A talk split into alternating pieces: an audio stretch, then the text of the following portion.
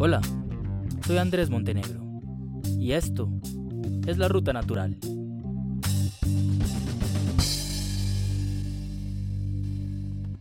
El nuevo coronavirus.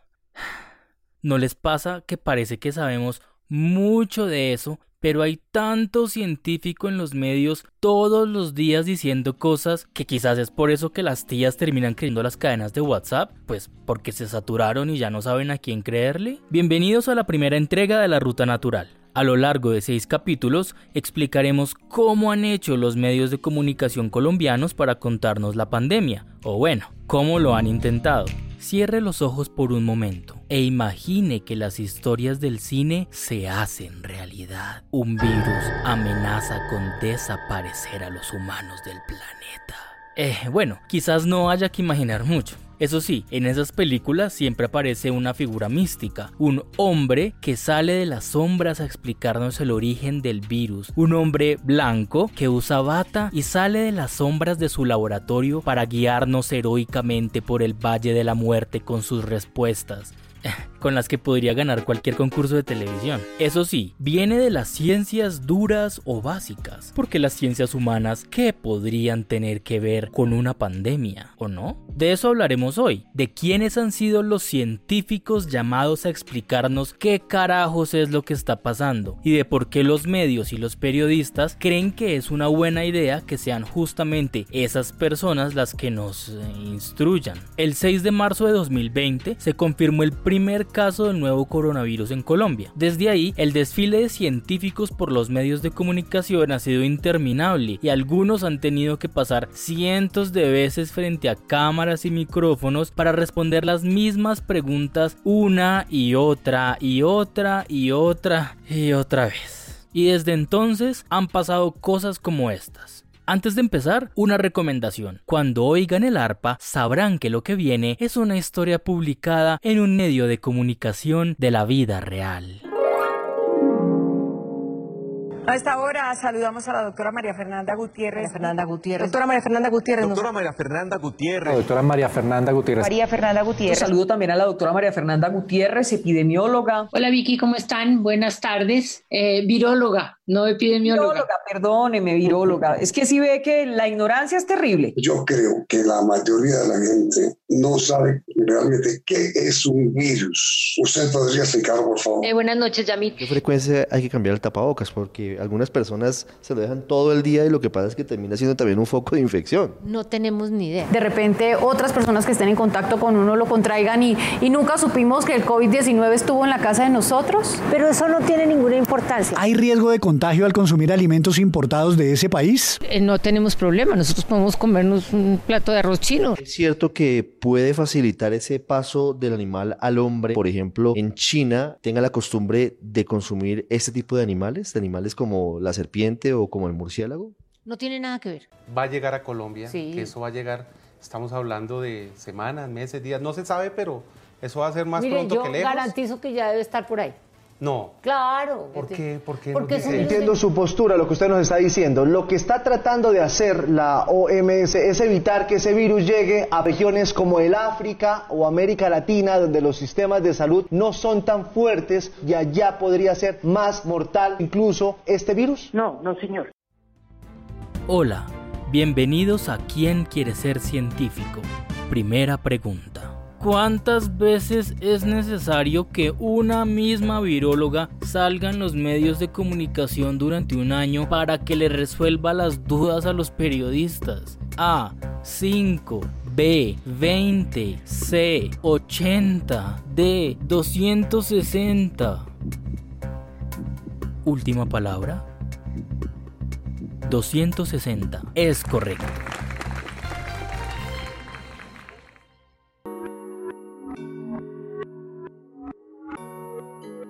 A mí me causa mucha gracia porque primero a todos nos llaman expertos y esa palabra lo vuelve complicado. Y la otra cosa es que no les importa muy, mucho el experto. Es decir, llaman a, a un virólogo a tratar un tema médico. Entonces uno les dice, no, yo no le puedo contestar eso. Entonces ellos no, no, no necesariamente lo interpretan porque uno no sabe, sino porque uno no quiere o porque uno es antipático. Yo no critico lo que está pasando. Lo que está pasando lo entiendo perfectamente porque es que nosotros nunca habíamos tenido una situación de esta. A mí me pasa con mucha frecuencia que me toca decirles, no, no te puedo contestar porque no de lo que yo sé. Cuando yo llaman a preguntarme qué opino con lo del tratamiento, yo no sé de tratamiento, que es mi trabajo, pero para un periodista es muy difícil saber hasta dónde llega el virólogo y en dónde arranca el médico, o hasta dónde llega el virólogo, dónde empieza el epidemiólogo y dónde termina el intensivista. Es decir, es que no es tan claro. Yo creo que eso es parte de lo que todos estamos aprendiendo. Quien habla es Mara Fernanda Gutiérrez. Y no, la cifra no es una exageración. Hasta finales de febrero del 2021 había dado más de 260 entrevistas a diferentes medios de Colombia precisamente por ser viróloga. Ellos no están pendientes de usted qué dijo antes. Ellos sí están pendientes que usted lo dijo entonces también lo puede decir a mí. Por ejemplo, otro día me pasó que salí el lunes por la mañana en RCN y de ahí en adelante me llamaron todos a preguntarme en la misma vaina y siempre me decían es que la vimos en Yolanda Ruiz. Eso obviamente a muchos científicos les da jartera porque uno sale en un medio pero ya salir en cinco diciendo lo mismo pues es aburrido. A mí me parece pues que así funciona y yo lo entiendo y por eso yo les tengo más paciencia. Hay un montón de, de razones por las cuales lo llaman a uno más que a otro, yo creo. Una es porque uno tiene disponibilidad. Vivo ocupada en otras cosas, pero me parece que esto es fundamental. Entonces yo tengo un interés social importante. Entonces yo lo pongo en prelación. Yo no me reservo. Yo creo que todos los medios se merecen tener la opinión. Otra cosa que también ayuda o desayuda es que no a todo el mundo le entiende. No es fácil para un virólogo hablar en el idioma que la gente entiende y le complican la conversación al periodista. Pues el periodista dice gracias, pero no te entendí. Yo en muchos momentos les he dicho no me llamen más a mí, llamen a otros. Yo les doy la lista. Entonces me dicen, no, ese no, no, ese no. Yo no sé por qué razón dicen, no, ese no. Yo creo que es porque no les, o no les simpatiza o no lo entienden o él no les tiene disponibilidad.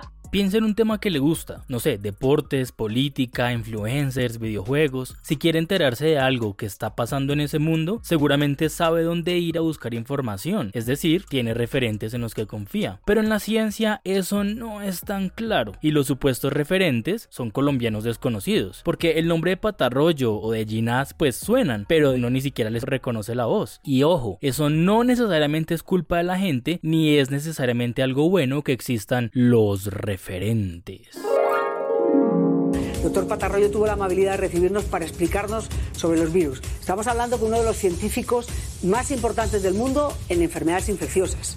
Hoy nos va a explicar lo que sabe hasta ahora del coronavirus, nos va a dar pues una lección magistral para que de manera sencilla lo podamos comprender. Es decir, que mañana descubren una vacuna en China, Sí. pero la- a lo mejor... Para en- los chinos. Pero entonces no sirve de pronto para Colombia. Muy probablemente no. Tengo que darles esa noticia que es poco agradable. Esto que va a suceder es que va a haber una orquesta de vacunas, una para los negros, otra para los blancos, otra para los mestizos.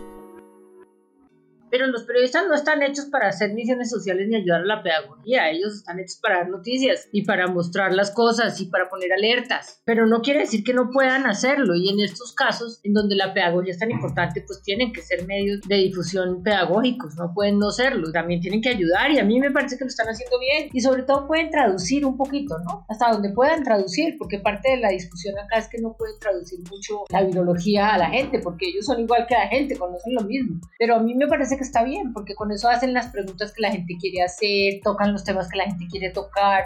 Nosotros tenemos claro un científico que sigue apareciendo y que sigue siendo apoyado por el presidente de la República cuando ese científico ni es virólogo y en muchos momentos ni siquiera está siendo coherente con lo que está diciendo, pero le siguen creyendo. Pero eso pasa en todos. A mí me impresiona eh, la gente que coge como ese prestigio o la gente los convierte en los referentes. No importa si saben o no, pero ya se volvieron referentes y se quedaron sabios. Entonces, pues eh, eso es parte de la, de la tradición y del manejo de todo, de la sociedad en general.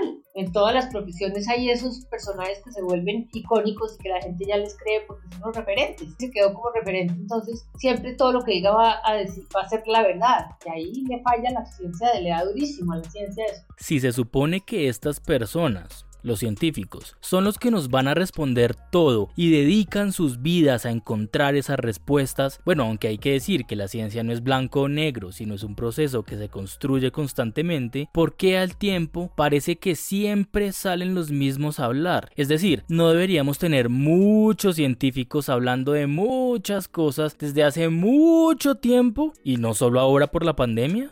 Hay un problema importantísimo y es la valoración que el Estado le da a la ciencia. Los científicos son, no son importantes, entonces el mundo empieza a no verlos importantes. Y ahí me voy a, voy a caer en el problema de cómo se valora el científico. Entonces el científico no se valora por lo que hable con los medios, se valora por lo que cuántos papers haga. Y en el momento en que a uno solamente le, le dé puntaje por los papers que hace, pues los medios pasan a un tercer plano. Entonces, hacia una persona que está en la plena eh, ascenso de su carrera, lo llaman a preguntarle por una cosa para la televisión, eso no le da puntos ni le da méritos científicos, eso no le importa. Cuando logremos que la sociedad valore la importancia de la ciencia y eso sea retribuido al científico, pues el científico va a empezar a decir es tan importante hacer un paper como hacer una entrevista, es tan importante eh, publicar un artículo uno como salir en un noticiero, pero a mucha gente salir en un noticiero no le representa nada y sí le genera mucho estrés. Entonces, si no me representa nada y me genera mucho estrés, ¿para qué voy a gastarme ahí? Además, porque en la universidad nunca le enseñaron a hablar en público, nunca le enseñaron a encontrarse con un medio, nunca le enseñaron a redactar un artículo para la gente, sino a uno le enseñan a redactar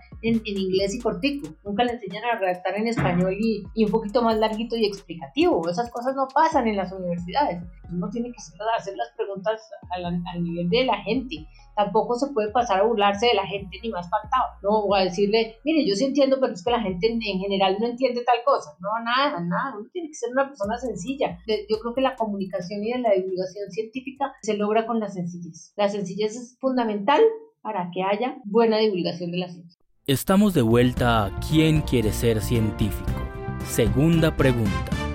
En el caso hipotético que estuviera en medio de una pandemia que ha dejado más de 2 millones de muertos en el mundo, ¿quiénes serían los que deberían hablar del tema en la sociedad? A. Los científicos. B. Los políticos. C. La ciudadanía en general. D. Todos los anteriores. Última palabra. Correcto, todos los anteriores.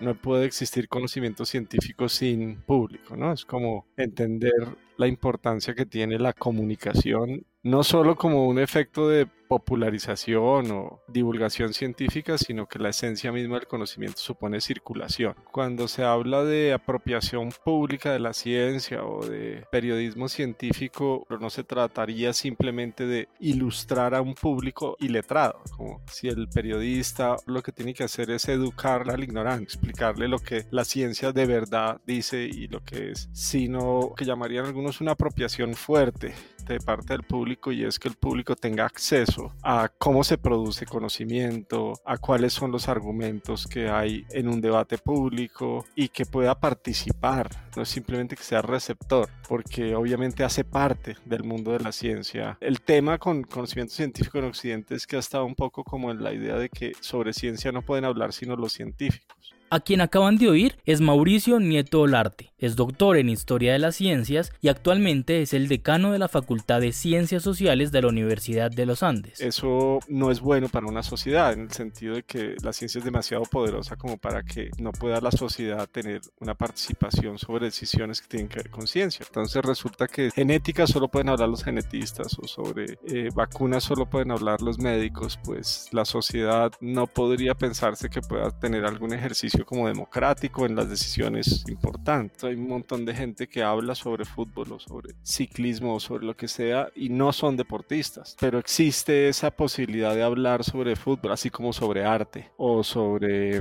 política, sin necesidad de ser parte de ese mundo. Con la ciencia no es tan obvio, ¿no? Parece como si fuera un mundo más hermético. Parecen estas figuras como héroes, individuos que solitarios han hecho grandes descubrimientos. En la historia nuestra, pues cargamos eso con mucha fuerza, ¿no? Como Francisco José de Caldas, José Celestino Mutis y de ahí para adelante como figuras heroicas que cargan como esa idea del, solitario, descubridor, inventor. La historia de la ciencia moderna no la hace Galileo, es un tema mucho más complejo de instituciones, de circulación de conocimiento. ¿Cómo así? Entonces las personas deberían estar involucradas en el debate porque pues los periodistas siempre van y entrevistan al que sabe o al funcionario o a patarroyo otra vez y sin una conversación con otros saberes y sin nombrar a las personas a las que supuestamente van a salvar y cuando aparecen en medios es para regañarlas o señalarlas. De eso hablaremos en otro capítulo, no se lo pierdan. Incluso tendremos el top 10 de inventores, el 7 te sorprenderá.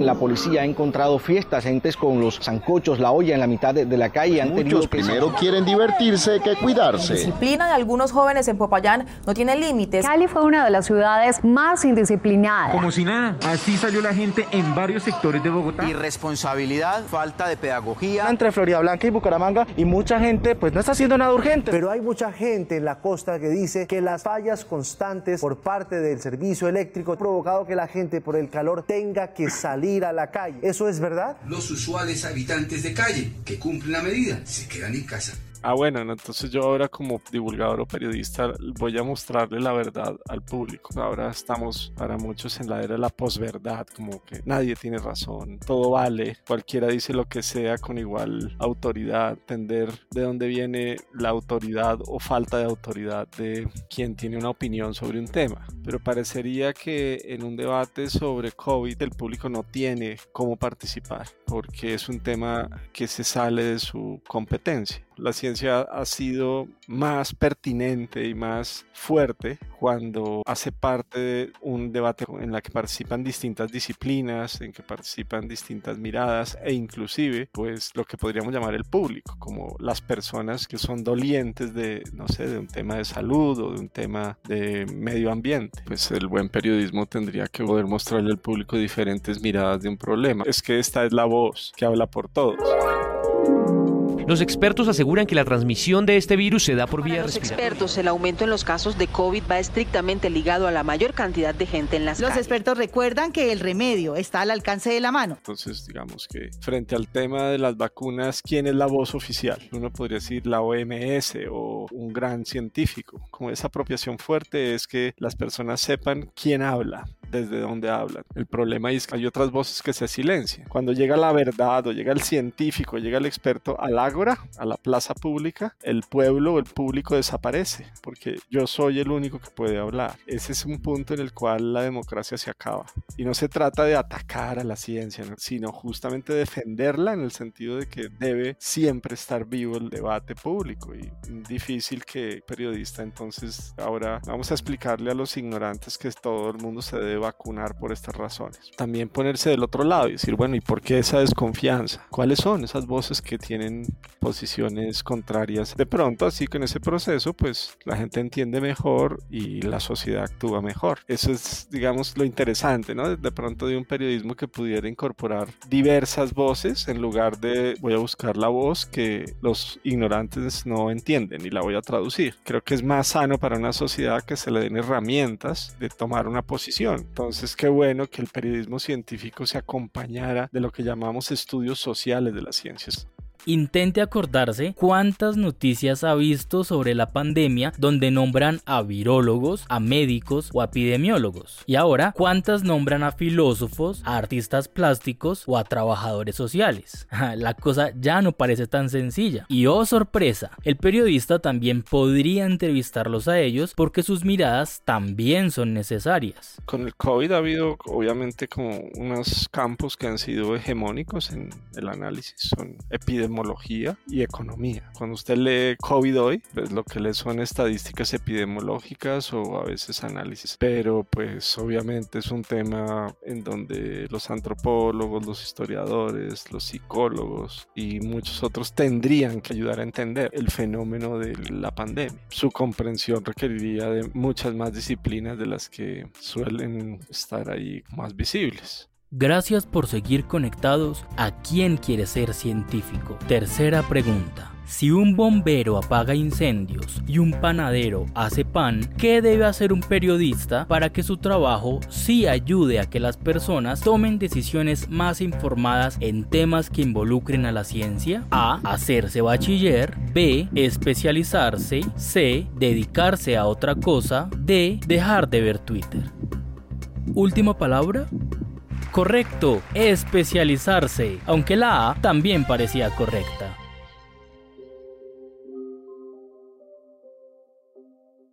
Antes se creía que los temas de ciencia no importaban porque a la gente no le interesaba. No es cierto, a la gente le interesa y quiere conocer de ciencia. Más ahora, cuando hablamos ahora de pandemia, son muchísimos, muchísimos aspectos que se podrían abordar. El periodismo científico permea todas las áreas del conocimiento. Yo sí creo que nosotros estamos en una deuda grandísima con los temas sociales porque siempre pensamos, cuando se ha hablado de ciencia, se estigmatiza que solamente son las ciencias duras, las ciencias básicas, pero se ha dejado un poco de lado toda la, investigación social y es muy importante. Entonces, si nosotros entendemos esa dinámica, si entendemos cuáles son esos alcances que se tiene, pues claro que podemos abordar estos temas en todas las áreas del conocimiento y no casarnos con un área y con un científico. Ella es Jimena Serrano, presidenta de la Asociación Colombiana de Periodismo y Comunicación de la Ciencia,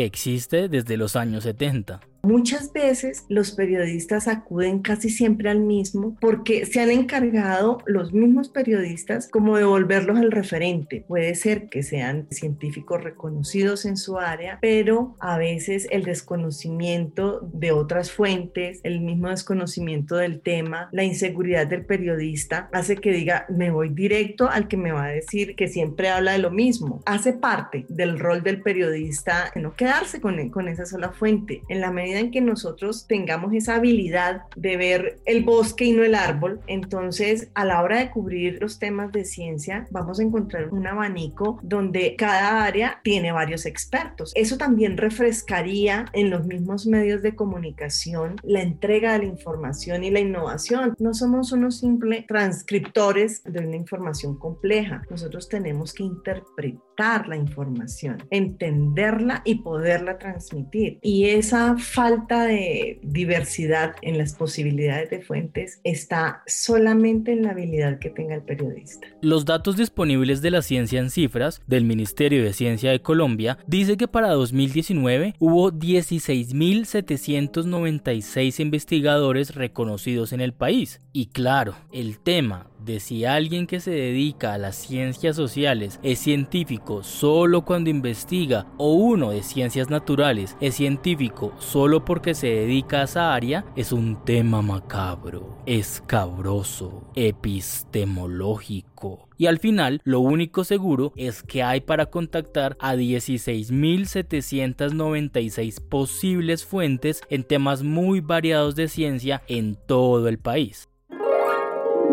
Colombianos, muy buenas tardes. Los Colombianos, muy buenas tardes. Los saludo. Colombianos, muy buenas tardes. Los Colombianos, muy buenas tardes. Los saludo una vez. Colombianos, muy buenas tardes. Colombianos, muy buenas tardes. Colombianos, muy buenas tardes. Los saludo desde la Casa de Nariño. Le damos una vez más la bienvenida a este espacio de prevención y acción. Digamos que en este caso eh, la información viene de la fuente oficial y hay que tomarla, pero está en la labor del periodista confrontar, corroborar esa información información de pensar en el por qué, en el para qué, en el qué impacto tiene esto. Si yo me quedo solamente con la fuente oficial, ¿qué va a pasar? La audiencia se va a cansar y va a decir es lo mismo de siempre. Y si ven al mismo personaje, siempre van a asumir que está diciendo lo mismo, que no hay nada nuevo. La reportería es esencial, es el buscar, es el ir, es el desentrañar la información, es qué elementos de valor y adicionales encuentro. Y en esa medida, pues estamos variando las fuentes y podemos abordarlas todas, la fuente oficial, la fuente no oficial. Obviamente, no podemos perder de vista los soportes científicos de la información.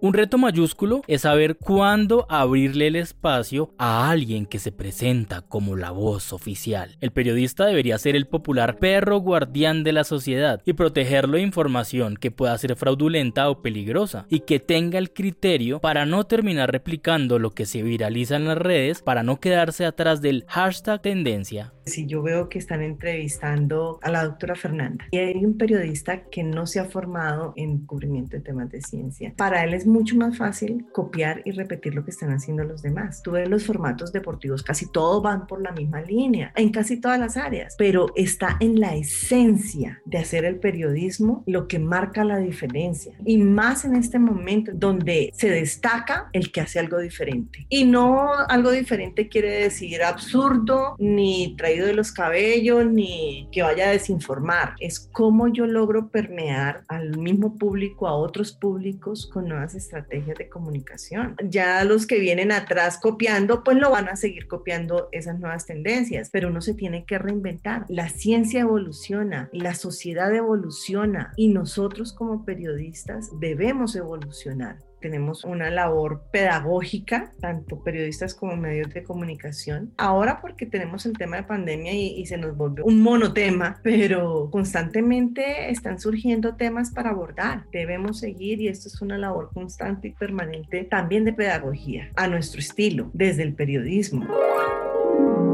Cuéntenos, William, ¿usted cómo narraría ese partido de Colombia contra el COVID-19 y cómo narraría usted ese gol? Los colombianos tienen en cuenta por dónde meterse. Viene el disparo al marco. Se defiende China con el coronavirus, pero no puede porque Colombia lo supera y le hace el gol se hace bien interesante el poder medir qué tan bien o qué tan mal se está haciendo el periodismo para hacer una, una mirada crítica. Lamentablemente nosotros no contamos con un observatorio dentro de la asociación, queremos llegar a esto, requiere inversión, en este momento no tenemos inversión para poderlo hacer, sin embargo, cada año vamos haciendo unos análisis de cómo se está haciendo el periodismo y lo vemos en los mismos periodistas, en los temas que están cubriendo, en cómo se están cubriendo, se hace muy tímidamente por falta de recursos pero es una labor que se debería hacer analizando permanentemente la calidad de la información. No solamente lo estamos haciendo nosotros, también está en Fundación GAO, está en Consejo de Redacción. Entonces, si todos nos pudiéramos unir y, y hacer un análisis más global, pues sería fantástico porque eso sí que nos da el norte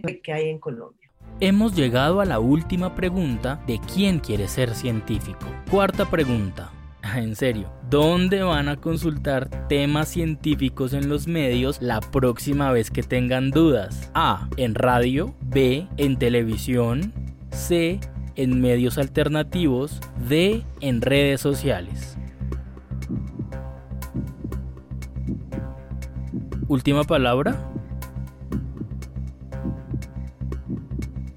Pues no hay una respuesta para eso, y este podcast tampoco espera darla. La elección de las fuentes que se usan no es un tema exclusivo del periodismo científico. Claro, hay casos donde es más fácil, como entrevistar a un deportista que acaba de ganar una medalla, o a un actor o músico que acaba de ganar un premio, o a un candidato que acaba de ganar las elecciones. En todos estos casos es casi obvio con quién hay que hablar y cómo contar su historia para crear empatía, orgullo, envidia o admiración. El reto del periodismo científico es que las noticias muchas veces no le pasan a quien las cuenta. El experto que sale a hablar lo hace generalmente desde la mirada del profesor, del referente, del investigador. Ni siquiera cuando el científico está presentando los resultados de su investigación está hablando en primera persona. Y el acercamiento periodístico muchas veces imita a una sustentación de una tesis. Bueno, doctora, parece al frente, ponga sus carteleras o, diapositivas y explíquenos qué fue eso que hizo. En otros casos, ni siquiera aparecen de forma humana. Un reciente estudio publicado en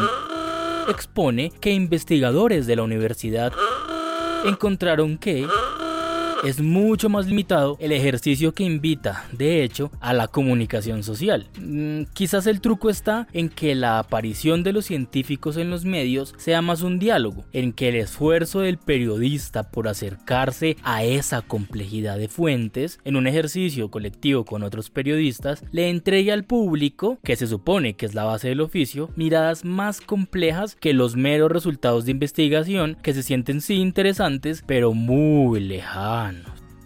Quizás la clave es dejar de abordar la ciencia como resultados espectaculares. Que las personas no sientan más cercanos los temas del espacio o de animales que vivieron hace millones de años, que lo que daría luces de por qué hacemos lo que hacemos como sociedad. Y bueno, la discusión no se debería cerrar con la pandemia, al contrario, debería expandirse a todo lo que no es el coronavirus que el científico que sale en los medios lo haga para que se alimente la discusión y la sociedad que vive rodeada de ciencia empiece a entender su relación con ella y no solo el cómo la usa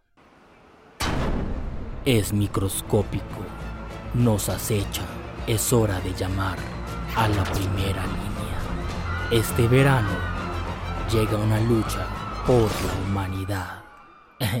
Ese será el tema de nuestro siguiente capítulo, la guerra como la gran metáfora y los médicos como nuestros soldados. Gracias por llegar hasta aquí y nos oímos en el próximo.